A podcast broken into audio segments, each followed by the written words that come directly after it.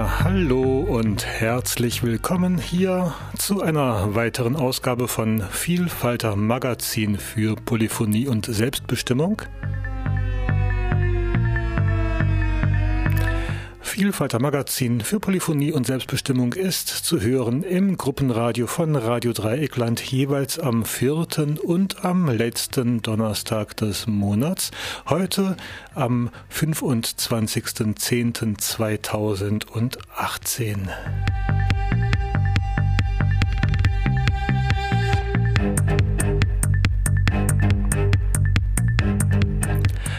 Mikrofon und verantwortlich für die Sendung heute ist Mirko Ollerstjak Brahms und die Musik dieser Sendung ist GEMA-frei. Das heißt, sie ist unter einer Common äh, Creative Commons License im Internet frei erhältlich und es gibt die definitive Erlaubnis der Künstler, diese Musik auch auszustrahlen und zu vervielfältigen.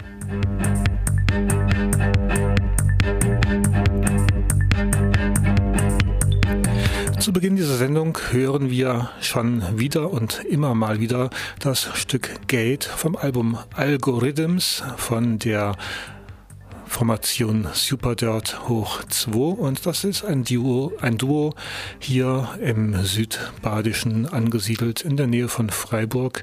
Und ja, guckt nach Superdirt im Internet, dort könnt ihr die Musik finden. Und das Album Algorithms ist zwar nicht mehr ganz taufrisch, doch lohnt es sich wirklich Cello und elektronische Klänge zu einer guten Kombination ähm, als Album ein Genuss und live noch mehr. Aber gut, ihr werdet es finden.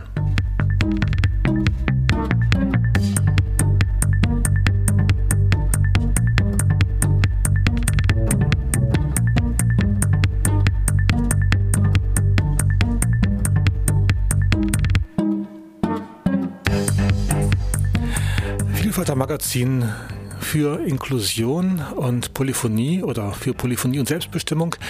Das ist eine Sendung, die sich natürlich auch freuen würde, wenn sich mehr Menschen beteiligen. Ihr könnt Kontakt aufnehmen über die E-Mail vielfalter.rdl.de beziehungsweise auch über zwischendenwelten.web.de. Ihr könnt schreiben per Post an Vielfalter CO Radio Dreieckland Adlerstraße 12 79098 Freiburg.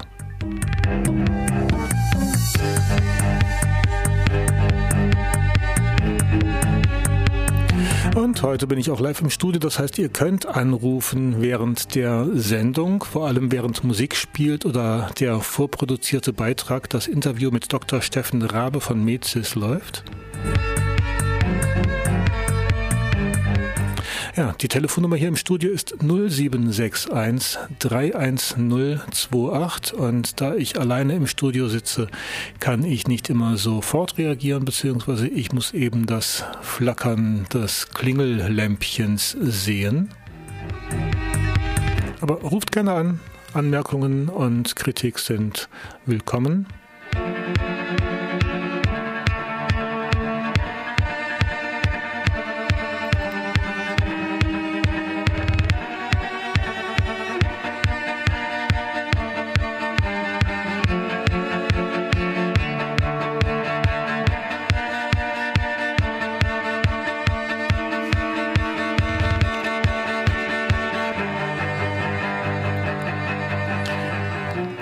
Ich habe es schon durchblicken lassen. Heute werden wir in dem größten Teil der Sendung das Interview mit Dr. Steffen Rabe hören. Das Interview habe ich schon vor einigen Tagen aufgenommen und ich bin auf Steffen Rabe oder auf Dr. Steffen Rabe, den Rabendoktor, gestoßen, weil er sich verantwortlich gezeigt, gezeichnet hat für eine Stellungnahme zum Konflikt Cochrane-Peter Götzsche.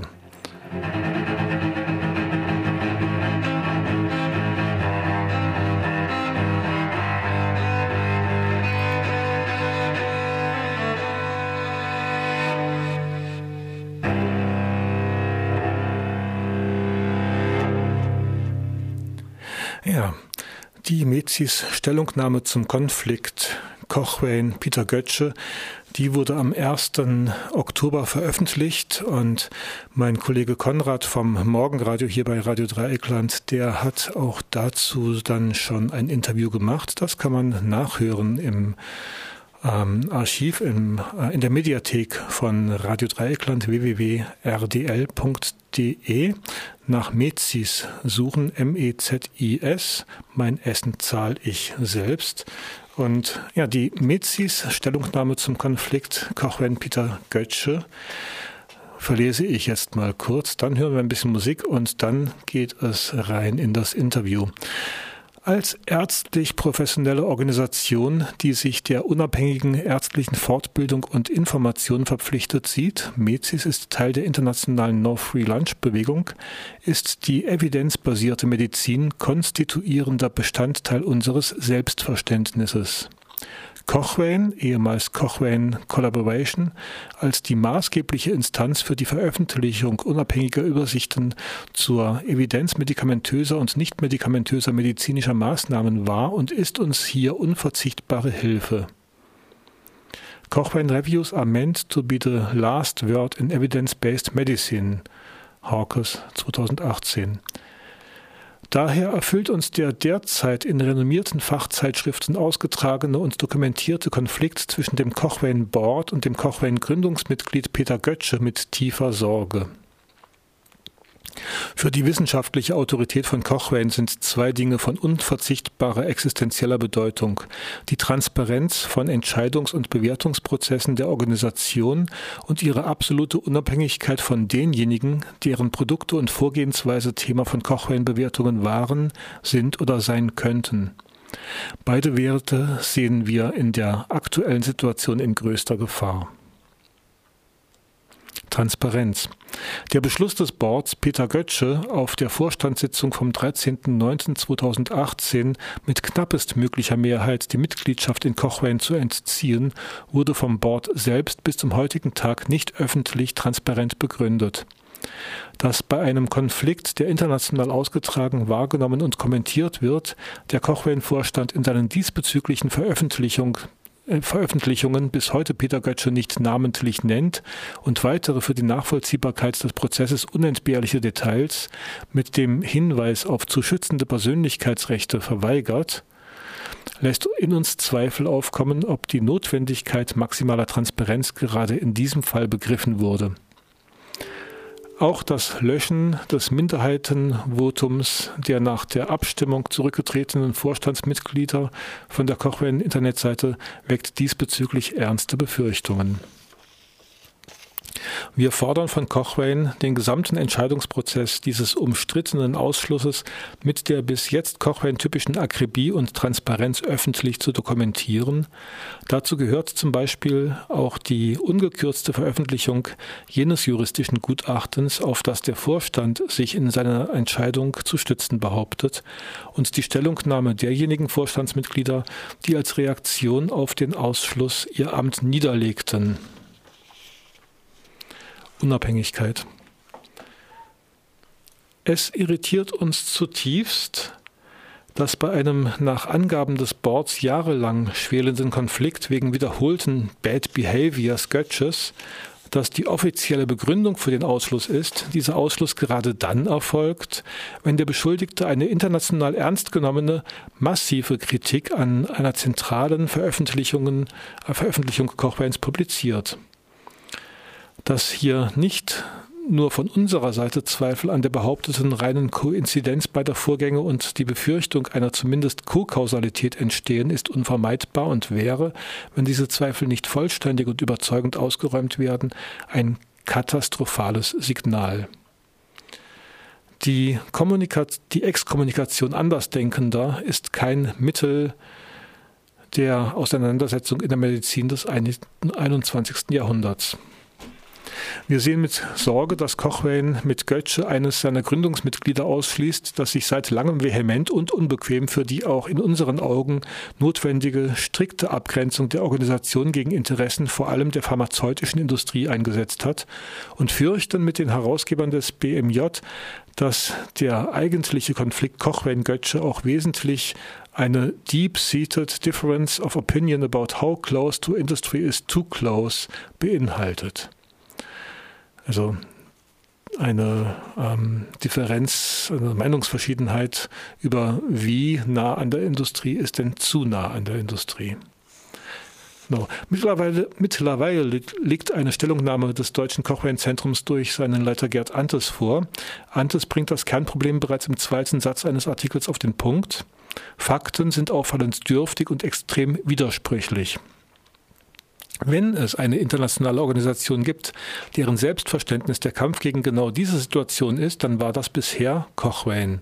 Es ist erschreckend und zutiefst beunruhigend, dass diese Zuschreibung aus berufenem Mund jetzt den Zustand und die Handlungsweise von Cochrane selbst offenbar treffend charakterisiert.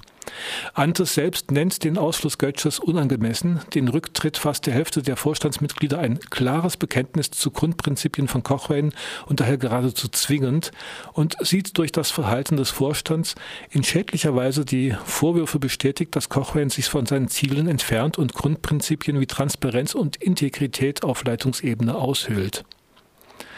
Wir rufen Cochrane auf, den Ausschluss Peter Götzschers bis zur unabhängigen und vollständigen Aufklärung aller Aspekte dieses Prozesses zurückzunehmen, zumindest aber als vorläufig zu deklarieren.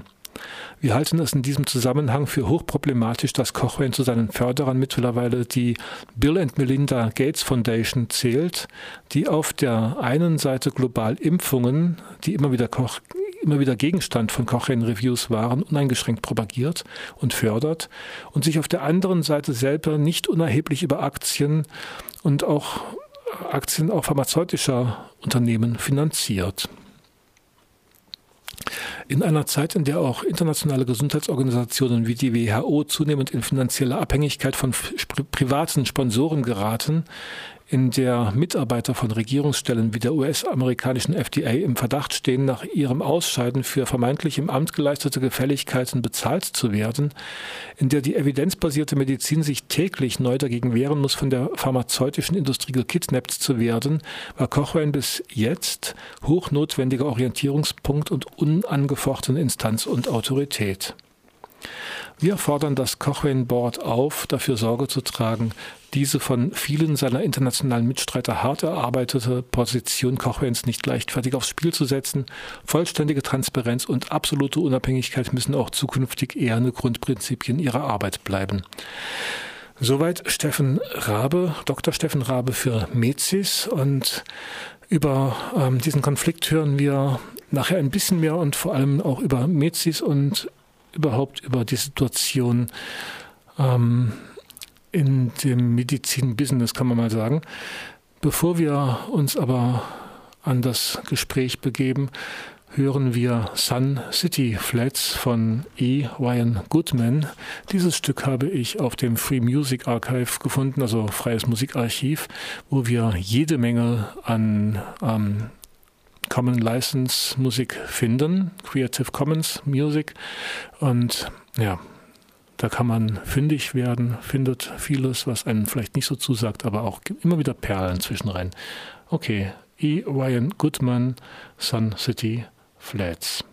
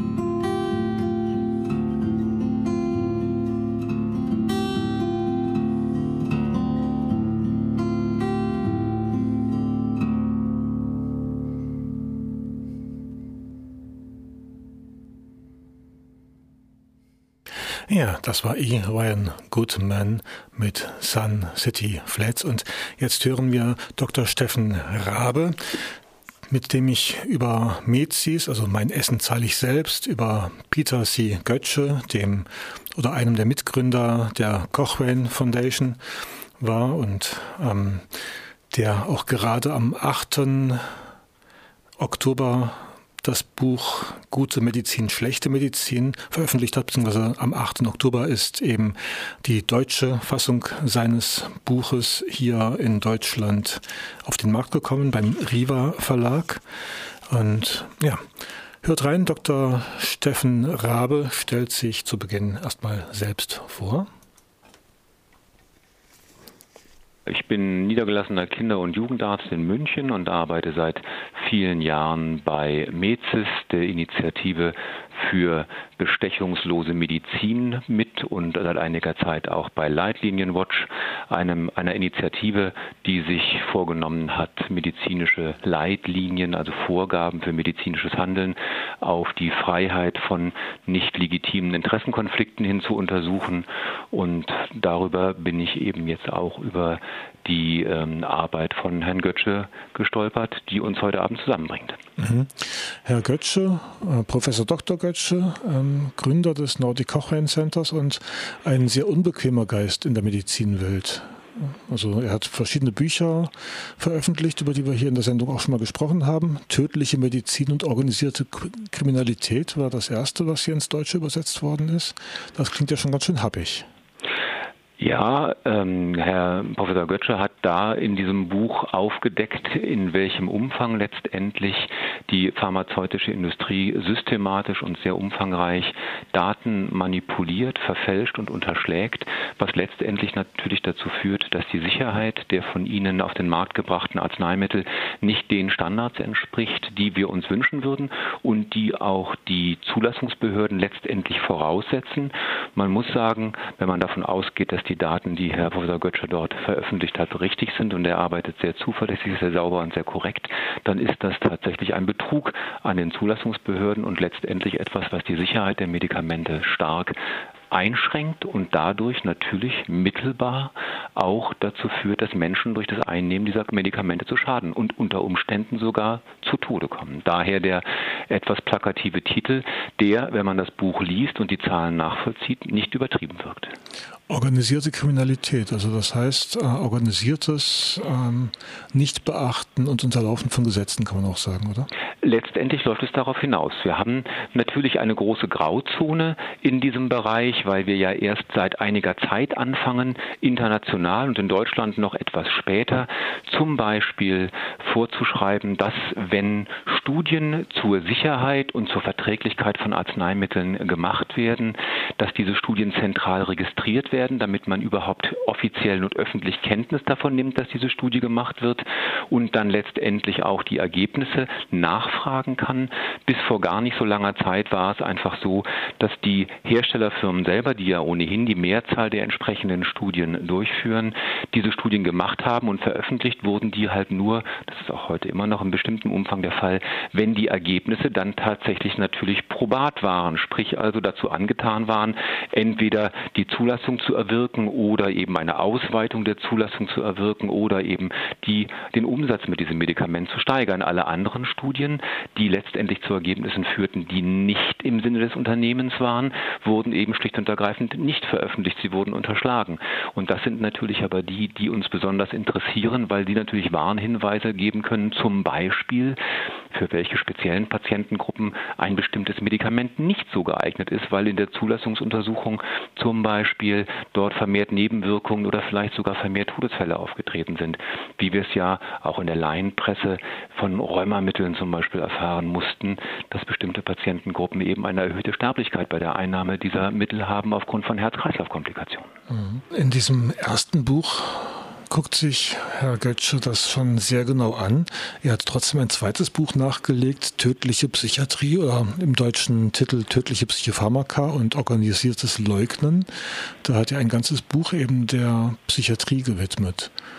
Professor Götze hat die Wirksamkeit und die Nebenwirkungen speziell von Psychopharmaka sehr genau untersucht, nach immer sehr klaren und international auch anerkannten Kriterien sich die Studien angeschaut, die gemacht wurden zur Wirksamkeit dieser Medikamente und eben auch zu den Nebenwirkungen. Und wenn man eben letztendlich diese ganzen Studien anschaut unter einer objektiven Brille, streng wissenschaftlich, dann kommt Götze eben zu dem Ergebnis, dass für viele, vielleicht sogar für die meisten der sehr großflächig angewendeten Psychopharmaka eine Wirksamkeit im eigentlichen Sinne nur sehr eingeschränkt nachweisbar ist und dass auch hier Nebenwirkungen großflächig organisiert, verharmlost und verschwiegen werden. Wir haben das auch in der Laienpresse in den letzten Jahren das ein oder andere Mal lesen können, dass zum Beispiel die ja doch sehr großzügig verordneten Antidepressiva, also Medikamente, die eingesetzt werden gegen depressive Verstimmungen und gegen manifeste Depressionen, bei weitem sich als nicht so wirksam erwiesen haben, wie die Hersteller es uns immer weismachen wollten und dass eben auch Nebenwirkungen die dann natürlich auch oft im psychisch-emotionalen Bereich sich abspielen, erheblich häufiger auftreten und erheblich gravierender auftreten können, als uns das Jahre und Jahrzehnte lang weisgemacht wurde. Und Götze hat sich mit diesen Veröffentlichungen natürlich keine Freunde gemacht, weil die Verschreibungspraxis vieler ärztlicher Kolleginnen und Kollegen das natürlich in der Form nicht berücksichtigt, sondern viele Kolleginnen und Kollegen natürlich ihre Informationen über Arzneimittel von denen beziehen, die sie verkaufen wollen, nämlich von den Pharmafirmen mittels ihrer Vertreter, die uns letztendlich in den äh, niedergelassenen Praxen aufsuchen und vermeintlich informieren. Aktuell ist jetzt gerade vor einigen Tagen auf den Markt gekommen das Buch Gute Medizin, schlechte Medizin. Wenn ich mir das Cover anschaue und auch den Titel, dann denke ich gleich auch an gute Pillen, schlechte Pillen, eine Zeitschrift, die auch regelmäßig rauskommt. Diese Zeitschrift wird ja herausgegeben sicherlich von der renommiertesten ähm, deutschen Publikation zum Thema Arzneimittel und Arzneimittelsicherheit vom Arzneitelegramm und ist letztendlich auch genau für Laien eben gedacht, zum Auslegen in Wartezimmern oder eben auch zum Bezug für interessierte Laien. Das ist keine Profi-Publikation. Ich hatte auch den Eindruck, dass der Buchtitel im Deutschen ganz bewusst da letztendlich ähm, einen Bezug herstellt. Im Dänischen lautet dieser Titel ja ganz anders. Götze ist ja, Götze ist ja Däne und im Englischen wird dieser Titel eben auch stärker am Dänischen über Original übersetzt mit Wie überlebt man in einer übermedizierten Zivilisation letztendlich, in einer Welt, die eher, eher übermedikalisiert ist, also eher ein Survival-Kit für Patienten und solche, die es nicht werden wollen, aber eben dann doch werden. Mhm. Also wenn man reinschaut, dann sieht man ja auch, dass ähm, Herr Getsche das auch als einen Ratgeber ähm, konzipiert hat. Also er gibt uns Handwerkszeugs, wie können wir nachfragen, ob diese Medizin jetzt wirklich gut ist oder nicht. Goethe lässt uns teilhaben im Grunde an dem, was er seit vielen Jahren und Jahrzehnten äh, zum Wohle aller, muss man ehrlicherweise sagen, natürlich selber tut, nämlich streng wissenschaftlich, hochwissenschaftlich die vorhandene Literatur zur Sicherheit von Arzneimitteln und auch anderen medizinischen Vorgehensweisen systematisch zu analysieren. Und dieses neue Buch, Gute Medizin, schlechte Medizin, nimmt den Leser so ein bisschen mit in diese Welt und gibt ihm zumindest ein rudimentäres Handwerkszeug selbst selber in die Hand, wie er sich selbst unabhängige Informationen verschaffen kann und wie er Informationen dann vor allen Dingen auch bewerten kann. Denn das Problem heutzutage in Zeiten von Google und Startpage ist ja nicht mit Informationen zu bekommen, sondern sie hinterher letztendlich zu bewerten. Und auch da gibt Götze gute Ratschläge, wie man sich zum Beispiel konfrontiert mit einer bestimmten Diagnose und einem Behandlungsvorschlag des betreuenden Arztes mit überschaubarem Aufwand dann doch letztendlich selber ein Bild machen kann, ob das in sich stimmig ist oder ob die Gefahr besteht, dass der gegebene Rat letztendlich doch anderen Kriterien, anderen Interessen folgt, als denen, die man sich als Patient wünschen würde. Mhm. Professor Götze ist ja schon seit Jahren sehr aktiv. Er hat sich schon in den 70ern meines Wissens in die Nesseln gesetzt, als er die flächendeckende Mammographie kritisiert hat. Und ja, er macht sich, wie gesagt, keine Freunde, sagten Sie? Ja, das ist auch da natürlich die Mammographie, die Reihenmammographie ist natürlich eine, ein Untersuchungsverfahren, an dem unglaublich viel Geld hängt, genauso wie im Bereich der Psychopharmaka mit reihenweisen Röntgenuntersuchungen von Frauen und den daraus resultierenden Nachuntersuchungen verdient natürlich eine ganze Medizinindustrie sehr, sehr gut, sehr, sehr viel Geld. Und wenn jemand wie Götze herkommt und sagt, wenn wir uns diese Nutzkosten, Nutzen, Risikoanalysen objektiv anschauen von außen und sie richtig statistisch analysieren, dann können wir den behaupteten Nutzen überhaupt nicht finden. Und wir finden sehr, sehr hohe Risiken für Fehldiagnosen, für falsch positive Diagnosen, die Frauen verunsichern, die Frauen ängstigen und die natürlich dann noch dazu führen, dass eigentlich gesunde Frauen Prozeduren über sich ergehen lassen, die sich hinterher als unnötig herausstellen, weswegen aber trotzdem belastend und ängstigend sind. Dann ist es natürlich eine Aussage, die den Wert dieser dieser Untersuchung massiv in Frage stellt und damit natürlich aber auch eine Einkommensquelle für große Teile des beteiligten Medizinsystems in Frage stellt. Und da, wo es ums Geld geht, hört die Freundschaft auf. Und genauso wie letztendlich bei den Psychopharmaka natürlich aus der Ecke vieler psychiatrischer Organisationen massiver Gegenwind gegen Professor Götze wehte, ist es natürlich im Bereich zum Beispiel der Radiologen oder der interventionellen Radiologen auch da, die einfach sehen, okay, da kommen plötzlich weniger Frauen oder es besteht zumindest die Gefahr, dass weniger Frauen zu uns kommen, um ihre alljährliche Mammographie abzuholen, an der wir gut verdienen. Mhm. Das Thema Vorsorge ist ja jetzt auch im aktuellen Heft Gute Pillen, schlechte Pillen mal aufgepoppt anhand zweier Bücher. Ähm, die Krankenkassen erzählen uns doch immer wieder, wir sollten doch möglichst viele Vorsorgeuntersuchungen machen, Darmspiegelung, ich weiß nicht, was alles ähm, irgendwann dran ist. Ähm, wie weit kann man denn diesen Aufrufen trauen? Letztendlich genauso weit, wie sie auch irgendwelchen medikamentösen Therapieempfehlungen trauen können. Wir müssen letztendlich gucken, und das ist ja die Idee von Götzsches Buch, wir müssen auch bei den Vorsorgen gucken, welcher Nutzen ist denn tatsächlich garantiert? Ist das wirklich untersucht worden? Vorsorge klingt immer erstens so harmlos und so uneingeschränkt gut. Das ist sie aber natürlich nicht automatisch, sondern diese Vorsorge muss natürlich erstmal beweisen, dass sie wirklich dazu führt, dass Erkrankungen aufgedeckt werden, die sonst nicht aufgedeckt würden, zu einem Zeitpunkt, zu dem sie sonst vielleicht nicht aufgedeckt würden. Und das Entscheidende, dass der betroffene Mensch oder zumindest die Mehrheit der betroffenen Menschen, bei denen das so ist, dann auch tatsächlich davon profitieren im Sinne einer früheren Diagnose, einer früheren effektiven Therapie und damit vor allen Dingen einer besseren Prognose. Das heißt, letztendlich misst sich alles daran, ähm, haben hinterher mehr Menschen, die diese Vorsorge machen, einen Nutzen für sich im Sinne einer besseren Lebensqualität und im Idealfall vielleicht auch einer höheren Lebenserwartung?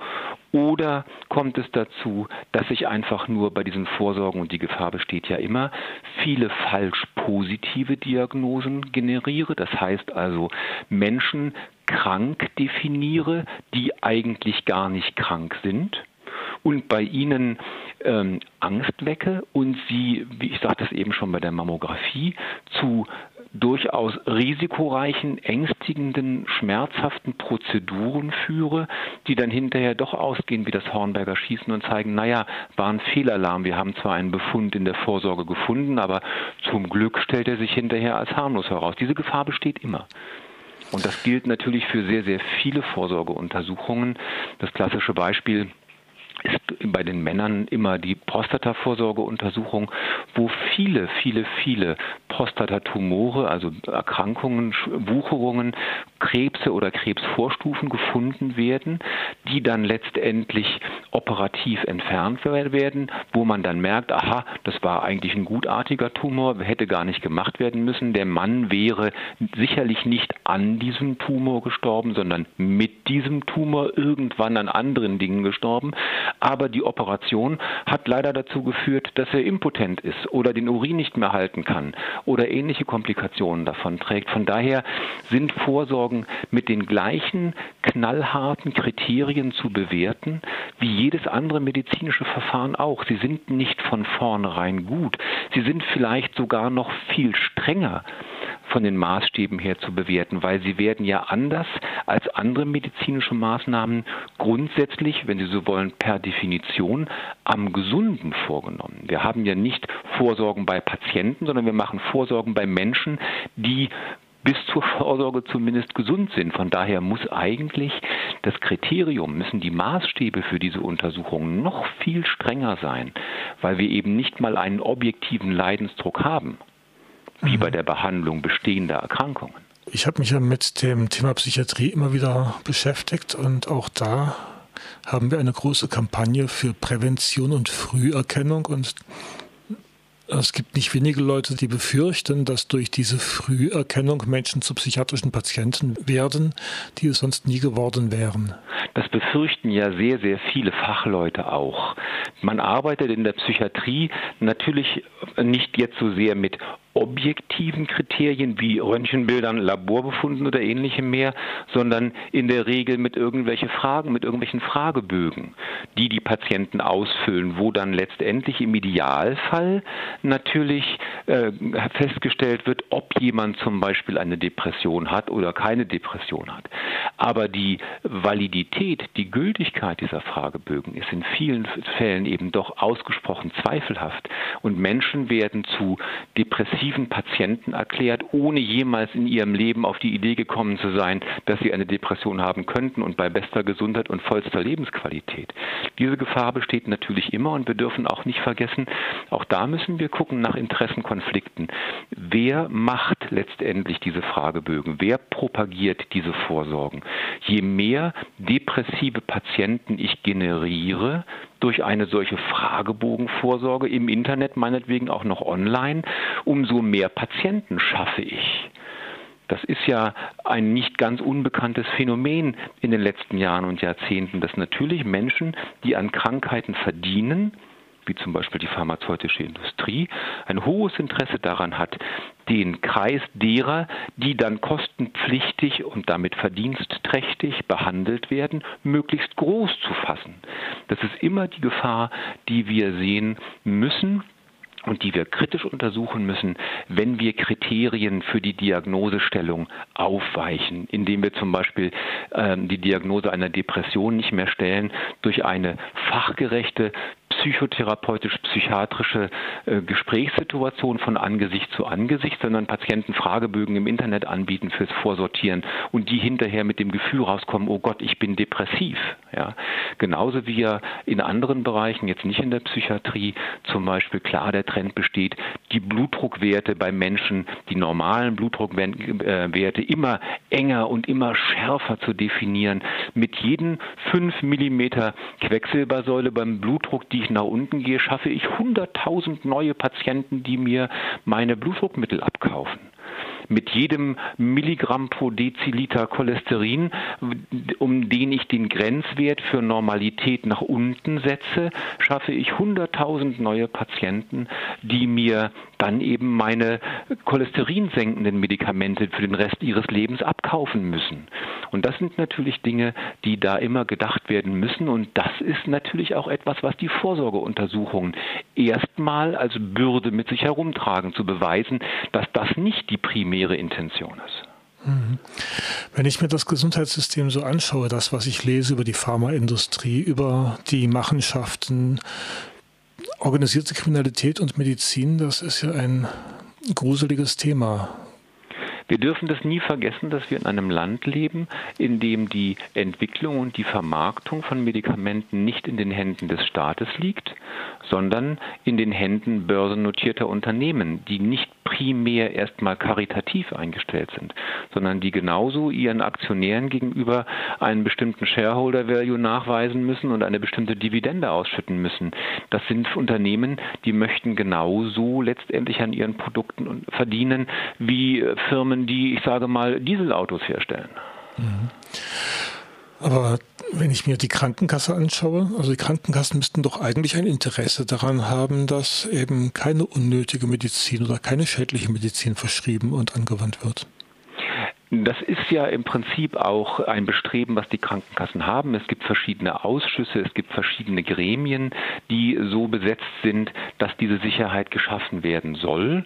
Aber wir dürfen halt auch da nicht vergessen, die Menschen, die in diesen Gremien sitzen, müssen letztendlich immer erst auch einmal angeschaut werden auf eventuell vorhandene Interessenkonflikte. Wir kennen das ja von vielen, vielen, vielen Gremien, von vielen Ausschüssen, wo wir hinterher feststellen, wenn wir genauer hingucken, aha, außer dass der Herr Professor seine Professur an der Uni so und so hat, hat er auch noch einen Beratervertrag mit der Firma GlaxoSmithKline und vielleicht ist sein Votum für oder gegen das bestimmte Medikament ähm, vielleicht von daher auch ein wenig eingefärbt, ähm, weil er eben letztendlich dort in Lohn und Brot steht. Dieses Brot ich esse, das Lied ich sing, ist letztendlich natürlich auch in diesen Bereichen nicht von vornherein von der Hand zu weisen. Und umso wichtiger ist es, dass wir gerade natürlich in diesen Bereichen so sorgfältig darauf achten, dass wenn denn tatsächlich Interessenkonflikte vorhanden sind, dass die ersten systematisch erfasst und zweitens professionell eben auch damit umgegangen wird dass sie erfasst werden und dass eben damit umgegangen wird, indem man eben dann zum Beispiel sagt, gut, ich weiß von dir, ähm, du hast enge ähm, Verträge und Beraterverträge mit der und der Pharmafirma. Wenn wir jetzt in diesem Gremium abstimmen über ein Thema, bei dem Produkte dieser Firma tangiert sind, dann enthältst du dich, weil du hast dann kein Stimmrecht. Und das ist ja, um den Bogen vielleicht auch zu Götze zurückzuschlagen, ein Thema, was jetzt auch im Nachhinein ähm, den Stein des Anstoßes ja noch einmal aufrollt, der ja ähm, jetzt im Sommer von Götze und seinen Mitarbeitern äh, äh, publiziert wurde. Das hat sich ja letztendlich entzündet ein bisschen, dieser ganze Konflikt oder das letzte Tropfen, der das fast zum Überlaufen gebracht hat, war ja eine Kritik, die Götze mit sehr engen Mitarbeitern vorgenommen hat an einer vermeintlich objektiven oder vornehmlich objektiven ähm, Veröffentlichung Kosten-Nutzen-Risikoanalyse des HPV-Impfstoffs, also des Impfstoffs gegen humane Papillomaviren, der er schützen soll nach Angaben der Hersteller gegen Gebärmutterhalskrebs. Der Beweis dafür steht bis zum heutigen Tage auch nach zwölf Jahren Anwendung noch aus, aber es wird so behauptet. Und ähm, die Kritik von Götze an dieser vorgelegten Analyse umfasste ja zum Beispiel auch ähm, die Kritik daran, dass die Menschen, die diese Analyse vorgenommen haben, eben nicht frei waren von Interessenkonflikten. Und Sie sprachen vorhin an, dass Götze ja das Nordic Cochrane Center gegründet hat. Götze ist ja ohnehin einer der Gründerväter der gesamten, früher sagte man Cochrane Collaboration, heute sagt man Cochrane, also einer internationalen Organisation, die sich diese Dinge, die ich gerade skizziert habe, ja von vornherein seit Jahrzehnten auf die Fahnen geschrieben hat, nämlich die unabhängige, die von nicht aufgedeckten Interessen völlig freie wissenschaftliche Analyse von Nutzen und Risiken bestimmter medizinischer, pharmakologischer, auch nicht pharmakologischer Verfahren und Interventionen. Und einer der Vorwürfe, die Götze eben letztendlich an die Autoren dieses vermeintlich objektiven Reviews, wie man sagt, dieser Übersichtsarbeit äh, richtete, war ja, dass er sagte, da waren eben Menschen, die hatten ihre Interessenkonflikte, die waren eben letztendlich nicht objektiv, weil sie zum Beispiel ähm, Gelder bekommen hatten für Forschungsvorhaben, die sie in, an ihren Universitäten gemacht haben, von den Firmen, die zum Beispiel diese Impfstoffe herstellen. Der Interessenkonflikt beginnt nicht immer erst dann, wenn jemand ähm, wie in der Politik gelegentlich üblich mit dem schwarzen Koffer kommt und große Bargeldsummen an jemanden persönlich übergibt. Auch wenn ich als Forscher letztendlich davon abhängig bin, dass mir jemand mein Universitätsinstitut besser finanziert, als der Staat es vielleicht tut, damit ich die Arbeit machen kann, die ich gerne machen möchte. Auch wenn ich auf diese Art und Weise für meine Arbeit Sponsoren finde, Drittmittelforschung nennt man sowas heutzutage ja gerne, ähm, auch dann habe ich einen Interessenkonflikt, denn ich bin dem natürlich verpflichtet, der mich da subventioniert, auch wenn ich mir davon keine Yacht kaufe und keinen Brioni-Anzug. Das sind ja über 50 Prozent der Ärzte sehr empfänglich für Zuwendungen der Pharmaindustrie und in mein Essen zahle ich selbst nur ein kleiner Bruchteil der Ärzte organisiert. Ja, unser Anspruch ist letztendlich, äh, wenn Sie so wollen, äh, Sauerteig zu sein und natürlich im Idealfall die Sensibilität der ärztlichen Kolleginnen und Kollegen, die das für sich ja oft gar nicht so einschätzen, dass sie empfänglich sind für Manipulationen, diese Sensibilität erstmal zu wecken und zu steigern. Denn auch bei uns Ärzten ist es ja so, dass der Interessenkonflikt, dass ich sage mal, die im weitesten Sinne Bestechung oder die Manipulation nicht erst dann beginnt, wenn letztendlich mich eine Pharmafirma auf einen Kongress nach Hawaii einlädt, sondern schon die Handvoll Kugelschreiber, die letztendlich über den Tisch wandert, die regelmäßig über den Tisch wandert, ist ein, ein Geschenk und nach der Reziprozitätsregel der Psychologie fühle ich mich bewusst oder unbewusst verpflichtet, eine Gegenleistung zu erbringen. Und ich, sprach es vorhin schon an, unabhängig jetzt von dieser Verpflichtung für eine Gabe, die ich vielleicht entgegennehme, ist die große Gefahr, die wir sehen bei Mezis, dass eben viele, äh, viele ärztliche Kolleginnen und Kollegen das Gros ihrer medizinischen Informationen mit dem Kugelschreiber überreicht bekommen, indem eben die Pharmavertreter, die uns in den Praxen heimsuchen, ähm, dann natürlich sagen, ach ja, und ich habe hier eine ganz tolle neue Studie, die wir gemacht haben. Gucken es mal auf Hochglanzpapier gedruckt und da zeigt sich ganz klar, dass unser Präparat so viel besser ist als die von der Konkurrenz, die nur die Hälfte kosten. Äh, aber bitte, ich gebe Ihnen das mal rüber. Lesen Sie heute auf der Rückfahrt mal in der S-Bahn, dann wissen Sie und sind auf dem neuesten Stand und schauen Sie, hier der Professor so und so hat das auch gesagt. Und dann ist das letztendlich diese Qualität von medizinischer Information, die nicht spurenlos bleibt. Selbst wenn sich im Nachhinein herausstellen sollte für den so in Anführungszeichen informierten Arzt, die so informierte Ärztin, dass die Information vielleicht so gar nicht richtig ist, dann wissen wir ja auch aus der Psychologie, dass auch Fake News, um diesen gestressten Begriff zu benutzen, um Himmels Willen, selbst wenn sie als solche entlarvt werden, nicht, nicht folgen und nicht spurenlos in uns bleiben, sondern es bleibt trotzdem verankert im Kopf, was dort gesagt worden ist. Und deswegen ist bei uns, bei Mezis letztendlich die Idee, sich diesen Informationen gar nicht auszusetzen. Weder in der eigenen Praxis, noch eben in dem, wozu wir Ärzte ja aus gutem Grund verpflichtet sind, im Sinne der uns anvertrauten Patienten, uns zum Beispiel fort- und weiterzubilden. Denn auch da ist natürlich ein lukrativer Markt entstanden, für, von Agenturen, die letztendlich die ärztliche Fort- und Weiterbildung mitorganisieren und dafür natürlich Sponsorengelder einwerben bei den entsprechenden Pharmafirmen, die dann natürlich auf den entsprechenden Fortbildungsveranstaltungen äh, namentlich lobend und so weiter erwähnt werden. Und der Inhalt, der Einfluss ähm, auf den Inhalt der Veranstaltung ist allzu oft sehr deutlich zu sehen. Und trotzdem zählt das dann als ärztliche Fortbildung, obwohl es letztendlich eine kaschierte Werbeveranstaltung Veranstaltung gewesen ist. Mhm. Auch dagegen wehren wir uns sehr vehement. Bisher mit nur sehr begrenztem Erfolg, aber mit immer mehr Erfolg, muss man sagen. Und viele der Kolleginnen und Kollegen, die bei MEZIS arbeiten, sind da sehr, sehr hartnäckig, auch gerade den Ärztekammern gegenüber und sagen, wenn ähm, diese Fortbildung von dem und dem Sponsor so massiv unterstützt wird, dann dürfen wir das nicht als Fortbildung für Ärzte deklarieren, dann darf es dafür keine Fortbildungsqualifikation geben, sondern es ist im Prinzip eine Werbeveranstaltung und es muss als solches auch deklariert werden. Diese klare Trennung zwischen möglichst objektiver Information und werbender Manipulation, die immer wieder im Blick zu behalten und andere ärztliche Kolleginnen und Kollegen dafür zu sensibilisieren. Das ist eines der Kernanliegen von MEZIS. Das sagt Dr. Steffen Rabe, der als Rabendoktor im Netz zu finden ist. Und Dr. Steffen Rabe ist Kinderarzt in München, spricht hier für Mezis, für die Organisation Mein Essen zahle ich selbst. Ich hatte mit ihm Kontakt aufgenommen, unter anderem, weil er als Autor einer Stellungnahme zum Rausschmiss von Dr. Peter Götzsche ähm, aus der Cochrane Foundation, also aus Cochrane, ähm, hat er eine Stellungnahme geschrieben. Und genau, Peter C. Götzsche hat ein Buch veröffentlicht, das im Deutschen diesen Monat herausgekommen ist unter dem Titel Gute Medizin, schlechte Medizin, wie sie sinnvolle Therapien von unnötigen und schädlichen unterscheiden lernen, ist der Untertitel. Und ich habe hier dieses Buch vor mir. Das Kapitel 8 ist überschrieben mit dem Stichwort seelische Schmerzen. Und Peter Götze schreibt, ich hätte dieses Kapitel psychische Gesundheit, psychische Störungen oder Psychiatrie überschreiben können, aber seelische Schmerzen ist der beste Begriff, der mir einfällt.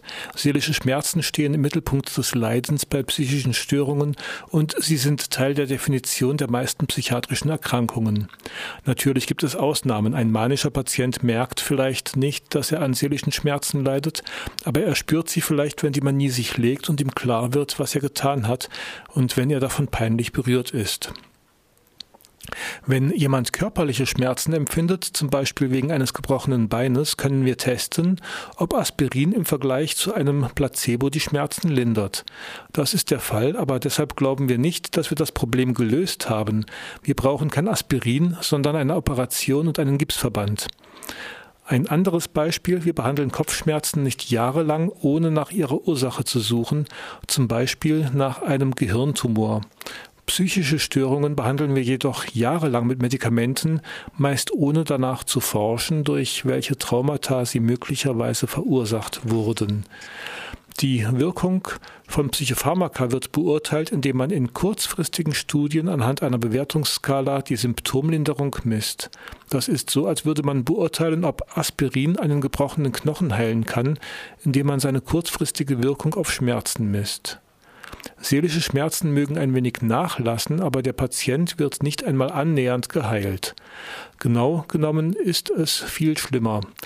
Wie ich unten erklären werde, ist es unwahrscheinlich, dass einem Patienten geholfen wird, der ein Psychopharmakon bekommt, während es sehr wahrscheinlich ist, dass er geschädigt wird. Das schreibt äh, Peter Götzsche am Anfang seines Kapitels Seelische Schmerzen in dem Buch Gute Medizin, schlechte Medizin, das kürzlich bei Riva in München erschienen ist.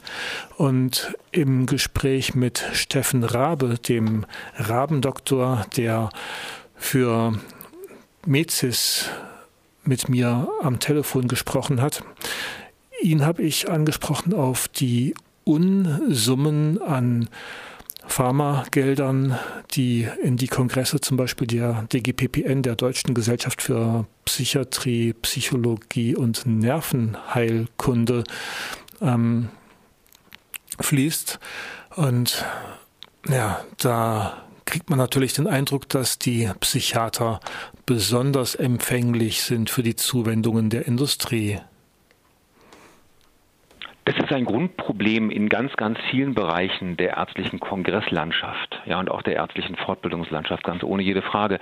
Die Psychiater sind da äh, ein Bau, eine Baustelle. Ähm, legendär ist zum Beispiel auch die Empfänglichkeit der Diabetologen, also der Diabetesärzte und Fachärzte für entsprechende äh, Zuwendungen ihrer Gesellschaften, auch bei den Neurologen. Ich denke, man wird kaum eine Fachgesellschaft finden, die guten Gewissens von sich sagen kann, wir wir haben einen Schnitt gezogen. Wir veranstalten unsere äh, Verbandssitzungen aus und Verbandskongresse ausschließlich letztendlich aus Teilnehmerbeiträgen und halten uns jede Sponsoren vom Hals, um eben inhaltlich unabhängig zu sein. Denn auch da gilt natürlich, welcher Kongress wird sich, um jetzt nicht schon wieder Glaxo zu nennen, sondern irgendjemand anders, ein, ein, ein, ein Medikament von Sanofi kritisch vornehmen als Tagesordnungspunkt und sagen, was wir alles Schreckliches über dieses Medikament wissen, wenn Sanofi gleichzeitig einer der Hauptsponsoren dieses Kongresses wäre. Denn man kann das nicht trennen. Mhm. Es besteht immer die Gefahr, wie gesagt, das Brot ich esse, das Lied ich singe, mich dann letztendlich eben auch inhaltlich doch zumindest in Anteilen korrumpieren zu lassen. Mhm. Eingangs sagten Sie, dass Sie auch ähm, bei Leitlinienwatch ähm, sich engagieren. Ja. Die Leitlinien sind ja auch ein bisschen in der Kritik von Peter Götzsche, beziehungsweise das Behandeln nach Leitlinien statt nach ähm, Einzelfallanalyse. Das kritisiert er doch auch sehr stark. Die Idee einer Leitlinie an sich ist erstmal keine schlechte dass ein Patient in Deutschland, der mit einem Bluthochdruck behandelt wird, in einer Landarztpraxis in Schleswig-Holstein mit der gleichen Qualität der Behandlung rechnen kann wie in einem medizinischen Versorgungszentrum in Baden-Württemberg, das finde ich erstmal eine gute Idee, dass wir letztendlich zusammentragen, was wir wissen über Diagnostik und Behandlungsmöglichkeiten bestimmter Erkrankungen und dort letztendlich ähm, das zusammenschreiben und sagen, so, das ist der Stand des Wissens und Nichtwissens und nach unserer festen Überzeugung sollte so und so im, im Normalfall vorgegangen werden. Das ist eine Idee, die erstmal durchaus ihren Charme hat. Das Problem ist natürlich wie immer im Detail, weil Natürlich, wer macht diese Leitlinien? Leitlinien ja, sind ja auch nicht ganz sind, sind ja auch nicht gleich Leitlinien, die unterscheiden sich ja letztendlich in ihrem Wissenschaftlichkeitsgrad sehr deutlich. Und wir haben ja Leitlinien, wir nennen die S1-Leitlinien, wo letztendlich das äh, noch heute verwirklicht wird, und das sind keine seltenen Leitlinienformen, was die Amerikaner und die Engländer so schön GovSet nennen, als, als Quelle letztendlich wissenschaftlicher Erkenntnis, Good Old Fellows Sitting Around the Table, also letztendlich eine Form von eminenzbasierter äh, Medizin, wo vermeintliche Fachleute einfach nur zusammensitzen und sich mal unterhalten darüber, ja, wie, wie finden wir es denn am besten, dass es gemacht werden soll, bis hin natürlich zu sogenannten S3-Leitlinien, die schon eine sehr, sehr, sehr, sehr hohe Messlatte haben, was die Wissenschaftlichkeit im Zusammentragen der ähm, verfügbaren Informationen letztendlich haben. Dennoch ist es so, auch bei den alleranspruchsvollsten S3-Leitlinien werden die natürlich immer gemacht von einer sogenannten Leitliniengruppe, von einer Gruppe von Fachleuten, die letztendlich dann entscheiden, wie bewerten sie die so mühsam und sorgfältig zusammengetragene Information. Und da spätestens in dem Moment kommt natürlich wieder das ins Spiel, was uns bei Mezis auch interessiert und was ich vorhin auch schon mehrfach sagte, nämlich das Thema der Interessenkonflikte. Es gibt zwar sehr, sehr klare Vorgaben der in Deutschland zuständigen Oberleitlinienorganisation der sogenannten ABMF, der Arbeitsgesellschaft, Arbeitsgemeinschaft wissenschaftlich-medizinischer Fachgesellschaften. Aber, und das zeigt mir die Arbeit bei Leitlinienwatch jeden Tag neu, wo wir uns diese Leitlinien dann eben darauf angucken, wie werden denn diese Vorgaben eingehalten, was zum Beispiel angeht, wie sorgfältig werden denn Interessenkonflikte bei den beteiligten Fachleuten wirklich abgefragt und wie konsequent werden denn dann Konsequenzen gezogen, wenn wir finden, dass Interessenkonflikte vorliegen? Und ist das auch alles wirklich transparent dokumentiert und konsequent umgesetzt? Dann zeigt die Arbeit bei Leitlinien Watch, dass dieser hohe Standard der Unabhängigkeit einer Leitlinie nur in der deutlichen Minderzahl der Fälle wirklich letztendlich eingehalten wird. Und dann wird eine Leitlinie natürlich zu einem großen Problem, weil sie formal erstmal dasteht, als ein Prokrustesbett, in das dann die Behandlungsfreiheit des einzelnen Arztes, der einzelnen Ärztin vor Ort hineingezwängt werden muss und letztendlich erst auf den zweiten, dritten, vierten Blick ähm, erkennbar wird, dass dieses Prokrustesbett, dass diese Leitlinie letztendlich doch ganz stark interessengesteuert gewesen ist bei der Formulierung und dem wissenschaftlichen Anspruch, den sie selber vor sich herträgt, in einigen Fällen zumindest nicht und in vielen Fällen nicht so wie behauptet gerecht wird. Dennoch kann man ja, wenn man von einer Krankheit, einer Diagnose ausgeht und vor allem auch im psychiatrischen Bereich, immer noch sehr, sehr wenig auf den Einzelnen schließen, dem diese Diagnose dann ähm, angehängt wird. Wir kommen äh, jetzt letztendlich zum Begriff der evidenzbasierten Medizin. Das haben wir bisher noch gar nicht erwähnt. Das ist natürlich letztendlich die, der Oberbegriff all dieses, dieser Gedanken, die wir jetzt ausgetauscht haben, ähm, dass eine eine wissenschaftliche Medizin, die den Namen verdient heutzutage, evidenzbasiert sein soll.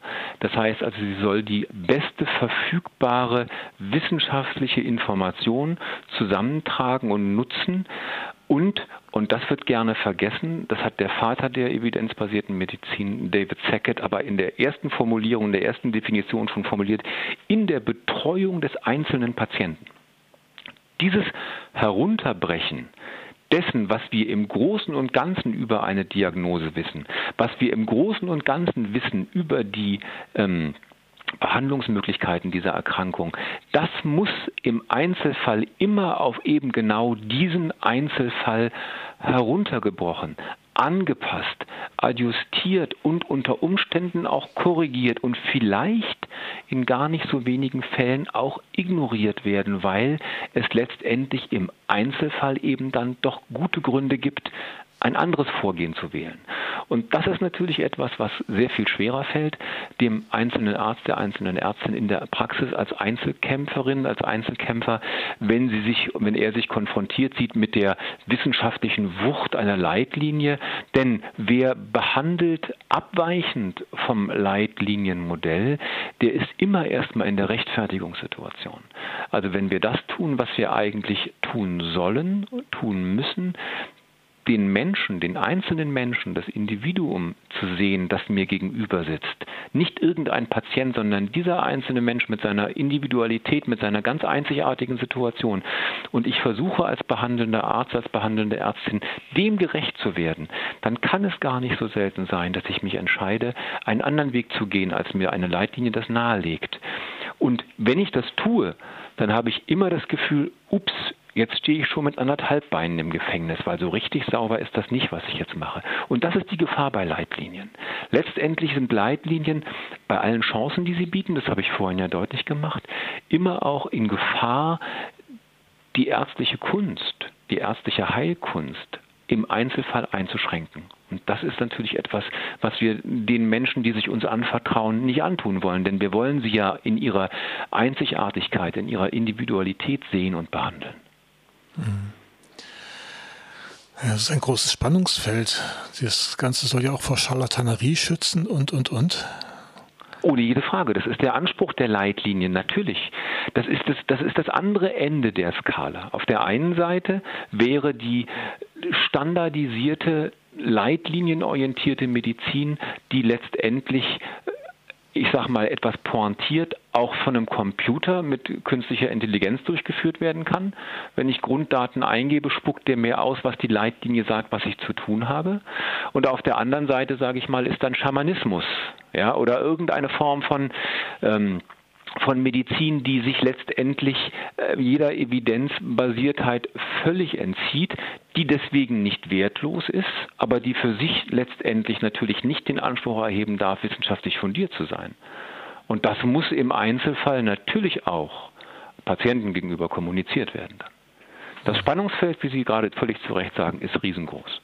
Mhm. Mal zum Abschluss das Gesundheitssystem der Zukunft, wie Sie sich es wünschen würden? Mit einer viel, viel stärkeren Regulierung im Bereich der pharmazeutisch-medizintechnischen Industrie, vielleicht auch mit einem viel stärkeren Eingreifen im positivsten Sinne staatlicher Stellen, die uns schützen davor, dass das letztendlich, was wir unseren sich uns anvertrauenden Patienten anbieten können, profitorientiert und profitmaximiert entwickelt und propagiert wird, sondern dass wir als einzelne Ärzte die Freiheit behalten, den Einzelnen zu sehen in seinem Kranksein oder auch nur in dem Rat, den er braucht von uns und dass letztendlich auch das Leiden des einzelnen Menschen wieder stärker in den ähm, Mittelpunkt des Forschungsinteresses rückt und nicht zu sehr die Dividende und der Aktienkurs. Sagt Dr. Steffen Rabe für Mezis im Internet mezis.de und Mezis hat heute sein tausendstes Mitglied begrüßt. Ich sage Tschüss und danke fürs Zuhören. Bis zum nächsten Mal.